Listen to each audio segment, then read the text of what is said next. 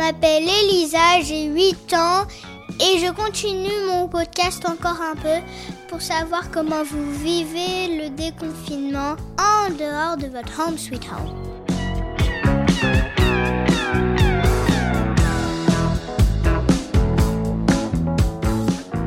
Pour ce 42e épisode, page Facebook, Constance, tout dans la tête, plein de gens. Alors, une euh, dame qui s'appelle Constance a fait une page Facebook pour les gens qui se sentaient seuls dans le confinement.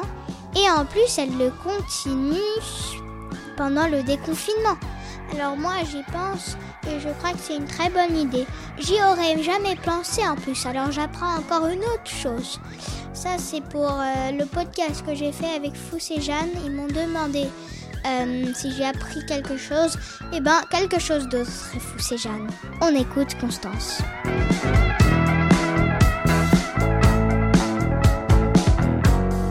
Bonjour, je suis Constance Desjonquers et j'ai créé sur Facebook euh, le groupe Solo Confiné Solidaire. Le 15 mars dernier, à partir du moment où on a été confiné, j'ai pensé un peu à toutes les personnes qui pourraient euh, se retrouver seules entre quatre murs. Euh, j'ai pensé un peu à toutes ces personnes qui allaient se retrouver à vivre le confinement seules et je trouvais que c'était assez dur.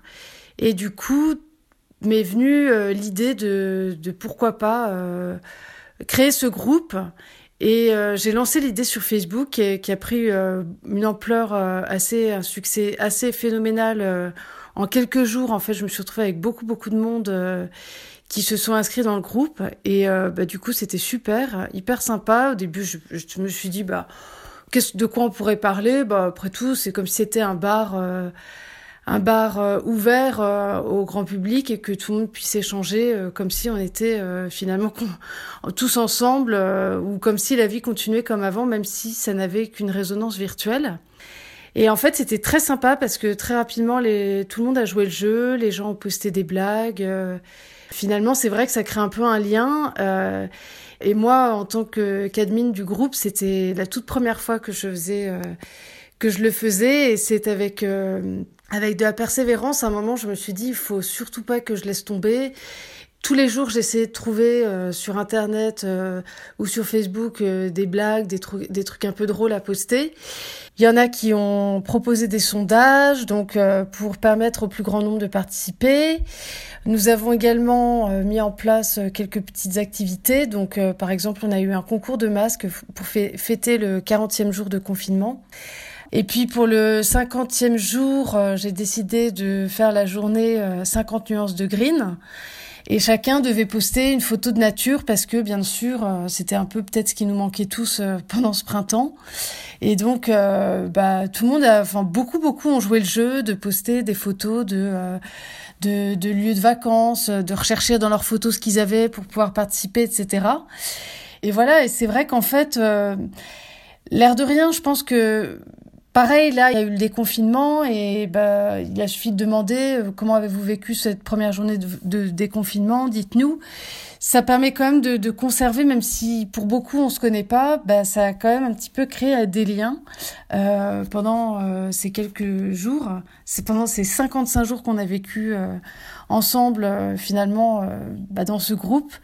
Et en fin de compte, ce que je retiens, le plus important, c'est, euh, je pense, d'avoir l'impression d'exister et de surtout pas se sentir euh, seul, isolé, euh, et y compris euh, de pouvoir rire, surtout dans des périodes qui puissent être anxiogènes.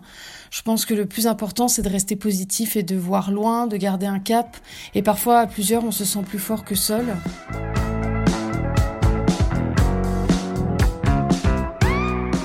c'est quand même sympa pour les gens qui se sentent seuls. Surtout si ils sont un peu comme moi. Je suis toujours un peu enfermée chez moi, je vais pas à l'école par exemple. Ça, par exemple, moi, je vous dis, je vais pas retourner à l'école. Je suis très triste parce qu'on avait deux choses qu'on avait vraiment prévu de faire parce que on allait faire une surprise à mon maître.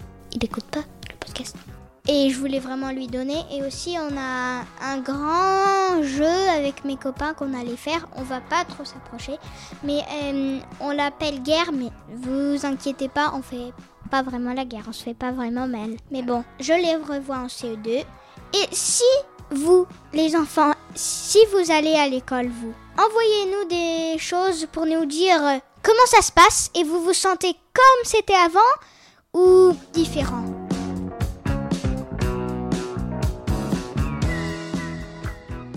Bien sûr, envoyez-nous vos témoignages en vous enregistrant sur votre dictaphone et vous l'envoyez à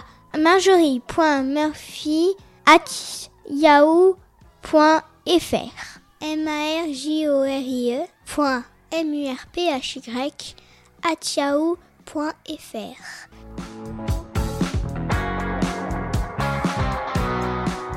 Et n'oubliez pas, mettez-nous des petites étoiles et des commentaires sur toutes les plateformes de podcast. Merci.